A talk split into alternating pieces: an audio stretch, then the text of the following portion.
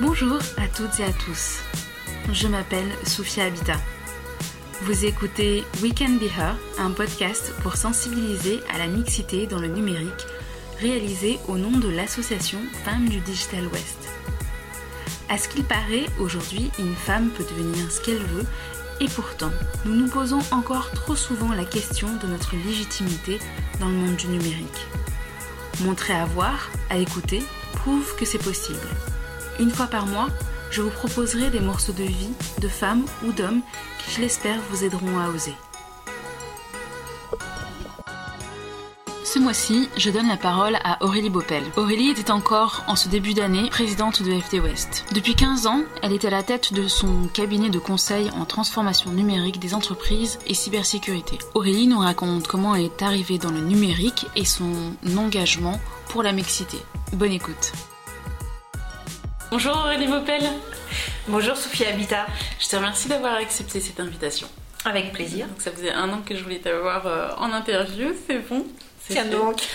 La première question, c'est est-ce que tu peux présenter ton métier, ce que tu fais aujourd'hui? Alors mon métier aujourd'hui, oh là là, quel exercice compliqué pour moi qui voit tout en vision globale. Alors bah, c'est pas compliqué en fait. Je suis, euh, je dirige mon entreprise dont la mission principale est, d'accompagner les autres entreprises, que ce soit euh, des très grandes entreprises euh, à l'international, que ce soit des toutes petites entreprises ou des moyennes entreprises, que ce soit aussi des artisans, des commerçants, même ce qu'on appelle des institutions publiques. Et j'ai un sujet principal sur lequel je les accompagne qui est très d'actualité, on va dire, hein, même si moi ça fait 20 ans que je suis sur le sujet, qui s'appelle la transformation numérique des entreprises. Et j'y suis venue au début par un sujet là-dedans qui est la communication numérique des entreprises, sachant que la transformation numérique peut sembler pour les professionnels un gros sac fourre-tout. En réalité, le numérique c'est transversal, hein, c'est pas un secteur d'activité, c'est euh, oui de la technologie, mais aussi des usages, et donc en fait ça touche absolument tout dans une entreprise, mais exactement comme euh, à titre individuel dans nos, vies privées ça touche tout. Et donc ma porte d'entrée a été la communication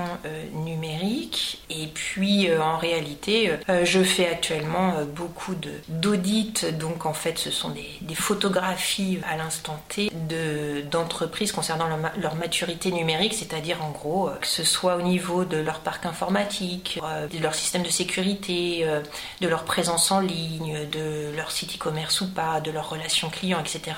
Je leur permets de comprendre si vraiment elles sont en retard comme elles pensent l'être pour beaucoup. J'aime bien appuyer sur tout ce qui est déjà mis en place finalement sans qu'on le souligne et qui fonctionne bien parce que c'est ce qui est à pérenniser. Et puis bien sûr, je leur, signale tout ce qui est à, optimiser. pour le coup, euh, il y a énormément à faire. Euh, mais euh, au sein de mon entreprise, en fait, parce que j'ai besoin de m'intéresser régulièrement à différentes choses. Généralement, c'est c'est par cycle de, de 5 ans. Je suis euh, montée en expérience en cybersécurité, donc je fais de la médiation en cybersécurité. C'est-à-dire qu'en gros, comme on apprend euh, à nos enfants à regarder à gauche et à droite avant de traverser la route, et eh ben moi je vais dans les entreprises hein, pour apprendre à l'ensemble des salariés, depuis euh, la standardiste ou le standardiste jusqu'à la dirigeante ou le dirigeant en passant par tous les métiers intermédiaires. J'apprends les, les bonnes pratiques minimales qu'on devrait connaître pour qu'il y ait moins de risque euh, de subir des cyberattaques en entreprise, sachant qu'à chaque fois, le, dernier facteur, même quand on est bien équipé d'outils, euh, de logiciels qui nous protègent, le dernier facteur de risque, en fait, euh, c'est l'humain. on reste humain, l'erreur est humaine, et donc voilà, il faut au moins qu'on ait quelques bonnes pratiques à connaître. Et un autre des sujets que, j'avais développé il y a une dizaine d'années, c'est la conception et l'animation de hackathons pur développement informatique. Donc l'idée là du, des hackathons, c'est du prototype typage informatique en un temps, en un lieu, euh, en gros avec des process euh, accélérés et qui permettent surtout finalement à, des décideurs, euh, dont des financeurs, de, comprendre rapidement en voyant un prototype ou un prétotype que ça peut valoir le coup finalement de mettre du temps homme et des sous sur telle, ou telle, telle ou telle nouveauté technologique qui correspondent réellement à des besoins métiers. Bon voilà, c'est les grandes lignes. Et comment t'en es venu à monter ta boîte L'idée, le moment? Alors, version, version officielle et officieuse d'ailleurs. Non, non, parce que ça fait un moment que je, je l'ai conscientisée, on va dire, et que, et que je l'assume complètement. Alors j'ai monté mon entreprise il y a plus de 15 ans parce qu'en tant que maman de jeunes enfants, je voulais gérer mon temps comme je le voulais. Donc euh, j'ai toujours, avant ça, travaillé en entreprise et, j'ai toujours aimé ça. La réalité étant euh, maman de jeunes enfants, c'est que euh, on a beau avoir 12 journées en une, personne n'est jamais content de rien. Un enfant malade, c'est compliqué à faire garder, donc on ne peut pas aller bosser. Enfin bon, je vous parle de ça il y a, il y a très longtemps, mais c'est réellement ce qui a été l'élément déclencheur parce qu'en même temps j'avais un frein. Pourquoi est-ce que j'avais pas décidé de monter mon entreprise avance parce que je déteste la paperasse. Alors, pour les autres, je sais très très bien la faire, et puis bizarrement, pour moi, euh, c'était une montagne. Bah, finalement, euh, quand on priorise et puis quand on fait face à, tout ça, on se rend compte que euh, bah, monter son entreprise il y a plus de 15 ans, pour moi, ça a été la solution qui m'a permis euh, d'assumer complètement le fait que je voulais avoir une vie active pour mon autonomie financière, mais pour aussi ma, ma santé mentale et puis pour ma santé aussi en termes de relations sociales. Et en même temps, je voulais pouvoir élever mes enfants au rythme que je voulais. Et finalement, c'est c'était ce qui me permettait de joindre enfin, l'utile à l'agréable, en fait, de pouvoir tout faire. C'est au prix de beaucoup de travail, beaucoup d'efforts, beaucoup de sacrifices, mais ça correspondait en même temps tout à fait à mon tempérament et à ma façon de travailler, c'est-à-dire que moi, je suis une sprinteuse. Alors en même temps, non, les vraies sprinteuses seraient mortes de rire en me voyant parce que je ne sais pas courir, mais euh, en matière de boulot, moi, je peux travailler vite, de façon intense, et je peux me concentrer très vite et peut produire euh, vite.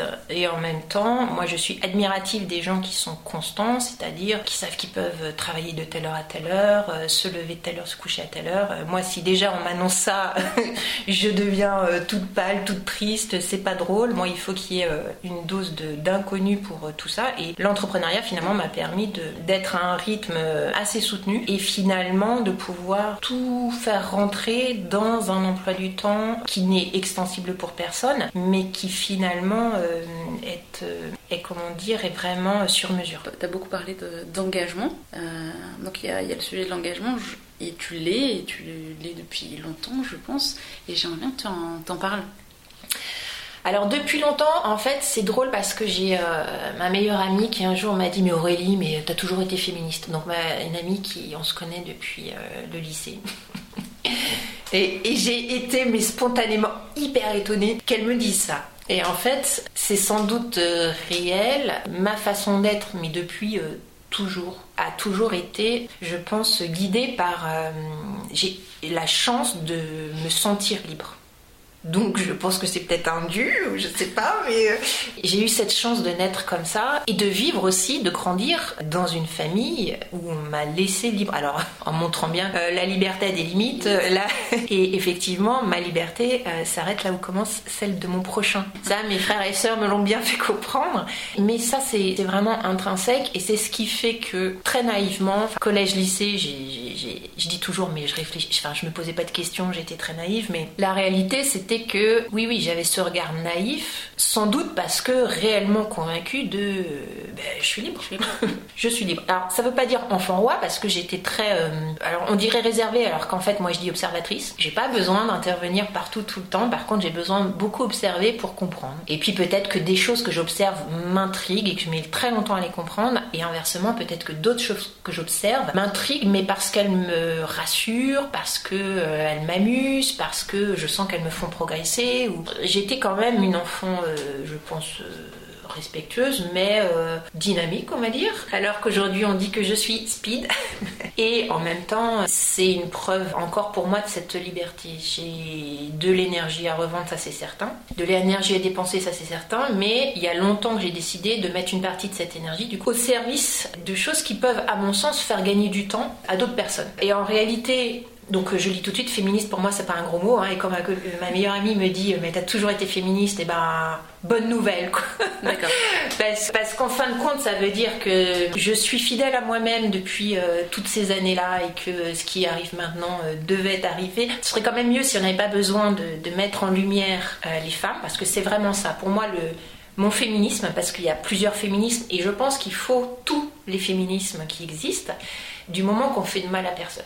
Hein, ça, c'est vraiment la, limite, mais, mais il faut de tout. Et c'est vrai pour le féminisme, et c'est vrai pour euh, tout le reste. Mais mon féminisme, c'est déjà, comme tout le monde, c'est certainement pas contre les hommes. Mm. Par contre, c'est les femmes ne perdons pas de temps comme j'ai pu en perdre avec ces histoires de légitimité ou de euh, je ne me projette pas. Et en l'occurrence, là pour euh, mon engagement avec, que j'ai pu avoir avec Femmes du Digital Ouest, mais que j'ai avec les délégués Pays de la Loire de Femmes numériques du, du Syntec numérique ou que j'ai avec euh, Women in Tech France ou que j'ai mais que j'ai même euh, depuis bien plus longtemps avec euh, mes investissements dans les réseaux professionnels comme Initiative Vendée Bocage où je suis vice-présidente. L'idée c'est vraiment de dire ouais ne perdons pas de temps. Et donc comment ne pas perdre de temps? Bah, c'est pour ma part ma contribution c'est en mettant en lumière beaucoup de femmes qui sont ces vecteurs de messages en fait pour faire savoir à toutes les autres que eh, on est toutes pareilles les filles alors, à quelques exceptions près, mais du coup, il en faut toujours pour confirmer la règle. On n'aime pas se mettre en lumière, on a toujours peur de se la péter, euh, on n'est jamais sûr de nous. Si on doit intervenir à une, conférence, euh, on veut lire tous les bouquins des autres, etc., euh, Et en plus, et une fois qu'on les a lus, on se dit, ah, en plus, j'aurais rien à raconter. Non, mais on est toutes pareilles, sauf que si on continue comme ça, bah, c'est ce qui, en tout cas, là par exemple dans les métiers du numérique, fait qu'il y a de moins en moins de filles. Euh, et juste pourquoi? Parce que oui, et on est toutes pareilles, je n'aime pas me voir. Alors là, je, n'aime pas entendre ma voix, je suis certaine. Je n'aime pas me voir en photo, en vidéo, mais j'ai tous les défauts de la Terre. Et en même temps, c'est de notre devoir. Alors, c'est plus facile pour moi maintenant que j'ai avancé en âge de le dire. Mais qu'est-ce que j'ai envie qu'il y ait des femmes de tous âges, euh, mais vraiment de tous âges, qui osent se montrer davantage, juste pour que bah, ce soit plus un sujet en fait. C'est ça qu'on veut c'est que la place des femmes, elle est euh, partout où il y, aurait euh, des hommes, et même peut-être à des endroits où il n'y aurait pas d'hommes. Y a, la question ne doit pas se poser. Après, c'est vrai qu'il y a ces histoires euh, de culture euh, euh, depuis des siècles et des siècles, etc., etc. Bon, on va pas tout résoudre de choses, mais en même temps, moi, je m'appuie toujours sur le fait qu'il y a une majorité d'hommes qui sont bien dans leur basket avec ces sujets-là et qui sont très bien avec le fait qu'il y ait des femmes qui ressentent le besoin d'être soutenues, d'être mises en lumière, etc., et qui sont très à l'aise avec le fait que oui, il faut qu'il y ait plus de femmes dans les lieux de décision ou ailleurs, plus de sécurité partout, etc. On va remonter encore un peu plus loin. Ouais. Comment je suis arrivée à... Comment est-ce que tu es arrivée au numérique et qu'est-ce que tu voulais faire à 5 ans ou au collège Alors déjà, il faut savoir que tu m'aurais demandé ça il y a, allez, il y a, il y a 15 ou 20 ans.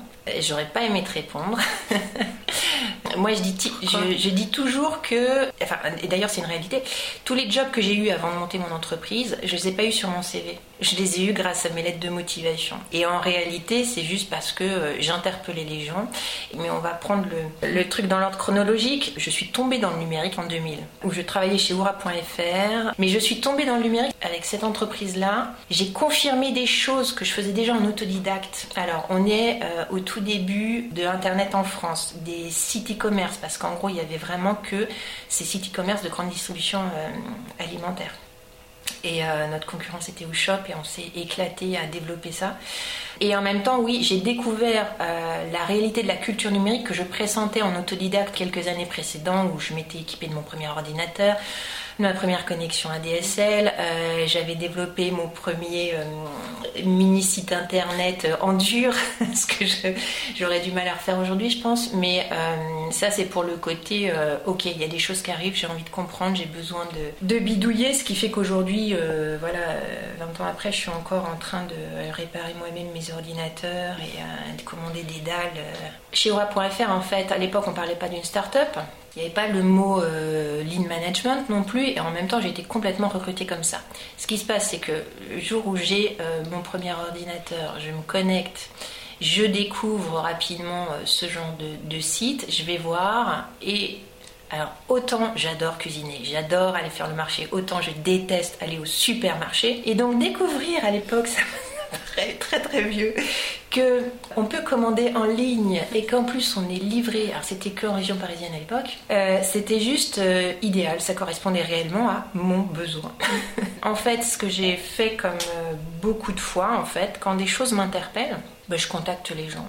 Et en fait, j'ai fait ça toute ma vie. C'est-à-dire que qui que vous soyez, bah, je m'autorise à peut-être vous déranger Et en même, figurez-vous que les trois quarts du temps, j'ai eu que des retours de personnes très sensées qui remercient qu'on les ait contactées, qui remercient qu'on leur apporte cet éclairage, parce qu'à partir du moment où on, dit des choses de façon euh, relativement euh, sympathique, euh, ça passe tout le temps. Et donc ça, par exemple, c'est quelque chose que j'ai gardé en tête. Et quand on me contacte, bon, j'ai parfois, je mets un peu de temps, mais je, réponds toujours. Et en gros, bah, je leur disais, bah, votre truc c'est très bien, sauf que je trouve rien. vos contenus, c'est les étiquettes de produits, moi je m'en fiche. Donc tout est génial, sauf que j'achèterai jamais chez vous. Voilà. En gros, c'était bien mieux dit que ça, mais c'était le message principal. Et ben, euh, ils m'ont dit, on a un poste pour vous. Et à l'époque, c'était en gros créer euh, les contenus. Euh. J'étais dans les, c'était les débuts en fait de l'importance de l'éditorial sur le web. Donc c'est comme ça que, bah, dans la vie, je pense avoir loupé plein de moments où j'avais des, des, chances à saisir et en même temps bah, il y a plein de moments où j'ai eu des chances comme ça des, des, gens qui ont dit bah nous on vous veut et bah, je me suis dit allez go on y va je ne savais pas de quoi on parlait je leur avais dit mais attendez moi je suis voilà, non, je sais, j'ai jamais fait ça, etc. Puis en même temps, bah, on était typiquement dans la création de ces métiers-là, le début de ces métiers-là. Donc j'ai eu la chance en fait d'avoir ces vrais innovateurs devant moi qui savent s'entourer et qui ont perçu en moi déjà le fait que j'étais euh, un segment de leur client cible, mais en plus que j'avais un savoir-faire en termes de communication euh, écrite, orale, etc.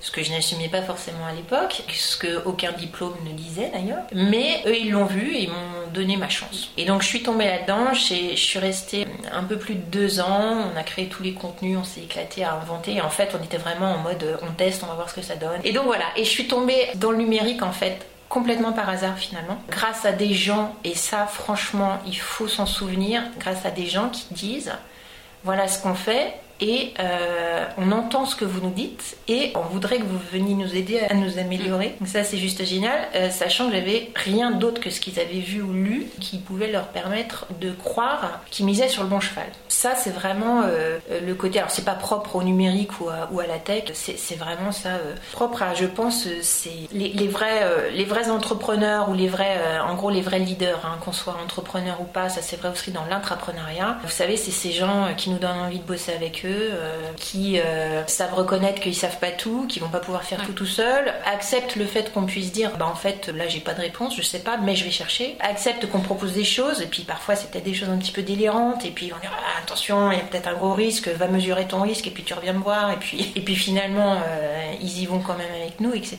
Et ça je dois reconnaître que il faut vraiment croire dans cette capacité qu'on a tous, différents moments de notre vie ou peut-être régulièrement, mais en tout cas on l'a tous, de faire que les, alors certains vont dire les planètes salines ou ce que vous voulez, mais en fait, on provoque quand même ce qui nous arrive. C'est-à-dire que ces, ces rencontres-là, si euh, j'avais pas cherché à les contacter un jour où je m'ennuyais, où j'avais envie de dire non mais mon avis est super important, ben, je les aurais pas faites. Et puis voilà. Et en même temps, il se trouve qu'en face, il y, a eu des gens pour réceptionner ça d'une façon euh, hyper constructive, quoi, finalement. Mm. Et avant ça, est-ce que je me prédestinais au numérique? Ben pas du tout. Et, finalement, ce qui a été mon guide, ça a été la curiosité. J'ai toujours rebondi petit à petit euh, d'un boulot à un autre parce que euh, j'avais contacté un tel, parce que pour lui dire, mais juste, c'est quoi ce truc-là Et il se trouve que le fil conducteur, c'est quand même l'innovation. Et l'innovation, finalement, je peux le dire aujourd'hui, c'était, mais c'était évident pour moi.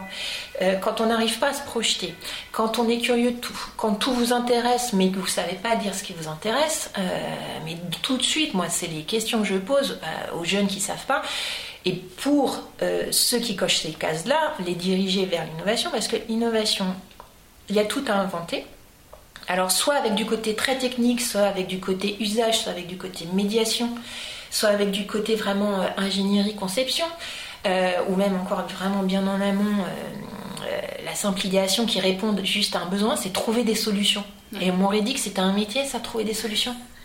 Mais c'est juste épanouissant, c'est juste génial. On a le droit de prendre le temps de dire, moi je veux être juste à la partie alors, ingénierie, c'est en gros ça veut dire inventer, concevoir ces solutions, et ou à la partie plus technique euh, faire que ça marche, ou à la partie plus euh, production, bah, en gros on les fabrique, et puis il euh, va falloir aussi faire l'entretien, etc.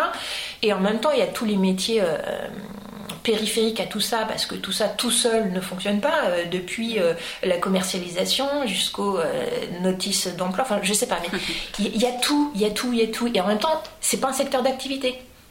mon premier vrai métier dans le numérique, ça a été éditeur. À l'époque, c'était webmaster éditorial. mais en gros, c'était créer du contenu, hein, d'accord, web. Qui maintenant prend plein de formats qui n'existaient pas à l'époque, réseaux sociaux et compagnie, mais, mais ça n'existait pas à l'époque de toute façon. Et ce qu'il faut bien se dire, c'est que de toute façon, quand on se projette pas, enfin en tout cas c'est ce qui s'est passé pour moi, c'est que euh, vous allez potentiellement avoir un métier que vous allez inventer. Et le plus drôle, le plus drôle, c'est ce qui s'est passé, c'est que quand j'ai créé ma boîte, euh, c'était euh, pour aider les entreprises en, communication numérique. Et donc, voilà, en tant qu'experte de ça, parce qu'une des premières à avoir fait ça depuis si longtemps, et, en même temps, j'ai co-créé avec euh, un enseignant-chercheur qui s'appelle Olivier Archey de, l'Université de Nantes pour l'IUT La Roche-sur-Yon, ça devait être en 2012 ou 2013, la première licence pure community management dans le public totalement dédiée du coup à l'animation des comptes de réseaux sociaux. Donc ce qui est drôle, c'est de se dire que de euh, j'ai à peine euh, des diplômes, je ne sais pas ce que je veux faire bah, je le fais quand même. Enfin, je fais, je fais des trucs qui m'éclatent. Et en plus, on vient me chercher pour euh, créer le diplôme qui va bien. Donc après, c'est aussi ce qui me fait dire euh, aux étudiants attention, on vous a pas attendu pour faire votre métier, quoi. Euh, et, en même temps, oui, bien sûr, votre diplôme a une valeur. Et notamment, je comprends tout à fait le côté, ça évite de perdre du temps sur ouais, je suis pas légitime, machin. Eh, j'ai un diplôme, c'est bon, je, je sais faire. Et ça, c'est très important chez nous, les femmes. On a besoin d'être assurées et en même temps, c'est notre grosse faiblesse parce que euh, c'est malheureusement un prétexte. Alors, moi, je, le dis pour moi et c'est pour ça que je suis aussi engagée maintenant sur, euh, sur les sujets qu'on va peut-être évoquer, mais c'est. Euh, je pense que souvent je me suis cachée derrière ce prétexte de ah, je suis pas légitime. C'était ma bonne excuse pour ne pas faire. Alors qu'en fait, la vraie excuse c'était soit je suis flemmarde, euh, soit je me projette pas. Et si je me projette pas, c'est que ça va pas. Je, pressens que ça va pas m'amuser. Bah autant que je le reconnaisse que ça va. Bah non, j'y vais pas parce que ça m'amuse pas.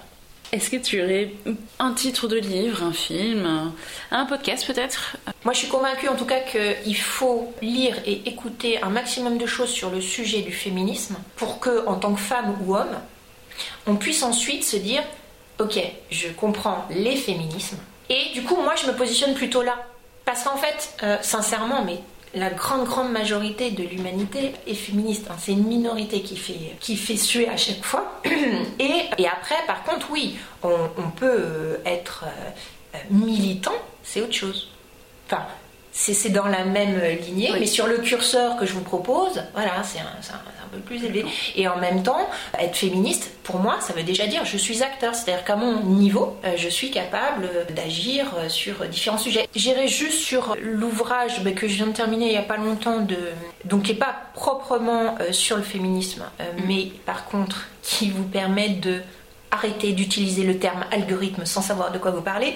C'est le livre de Aurélie Jean, de l'autre côté de la machine. Sachant qu'Aurélie Jean est une féministe, une femme, euh, moi, qui, que, voilà, que, je, que, enfin, que nous sommes nombreux et nombreuses à, trouver euh, intéressante à plusieurs titres.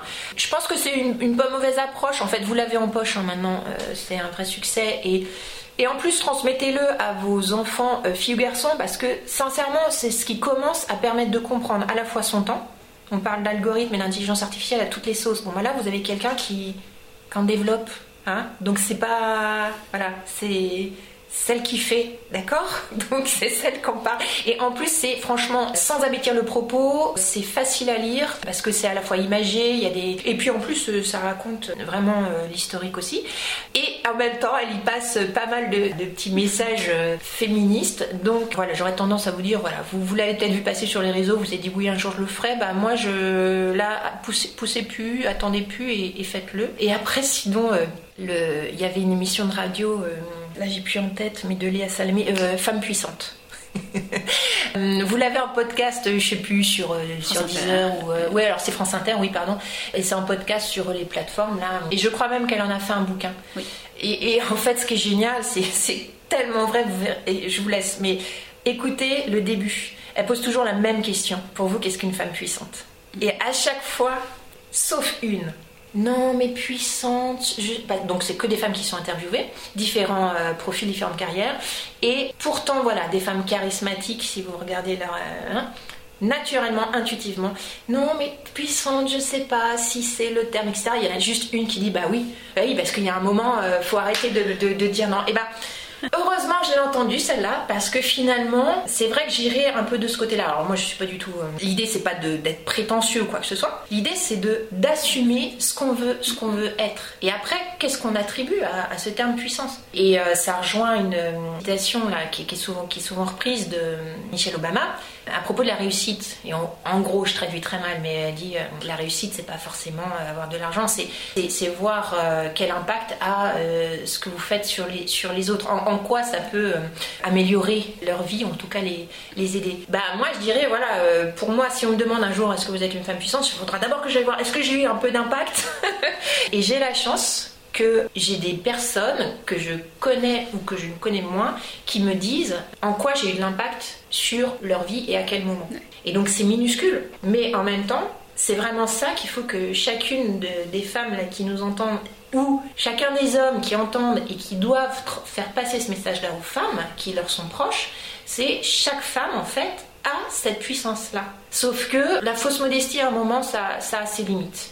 Et que du coup moi je crois beaucoup à je crois tellement à cette intelligence collective que, que, je mets en place en entreprise, alors qu'en fait c'est un truc vieux comme le monde qui est, sur toute notre planète, sauf qu'il faut en avoir conscience, et il faut avoir conscience de tous les échelons de cette intelligence, et du coup, toujours pareil, se positionner dans cette euh, grande échelle. Quoi. Merci beaucoup Aurélie pour ces débats passionnants. Merci Sophia. À bientôt. Si vous souhaitez en savoir plus sur notre invité, je vous ai mis les liens utiles sur le site femmedigitalwest.fr. Et si vous avez aimé ce podcast, n'hésitez pas à en parler autour de vous et à nous suivre sur les réseaux sociaux.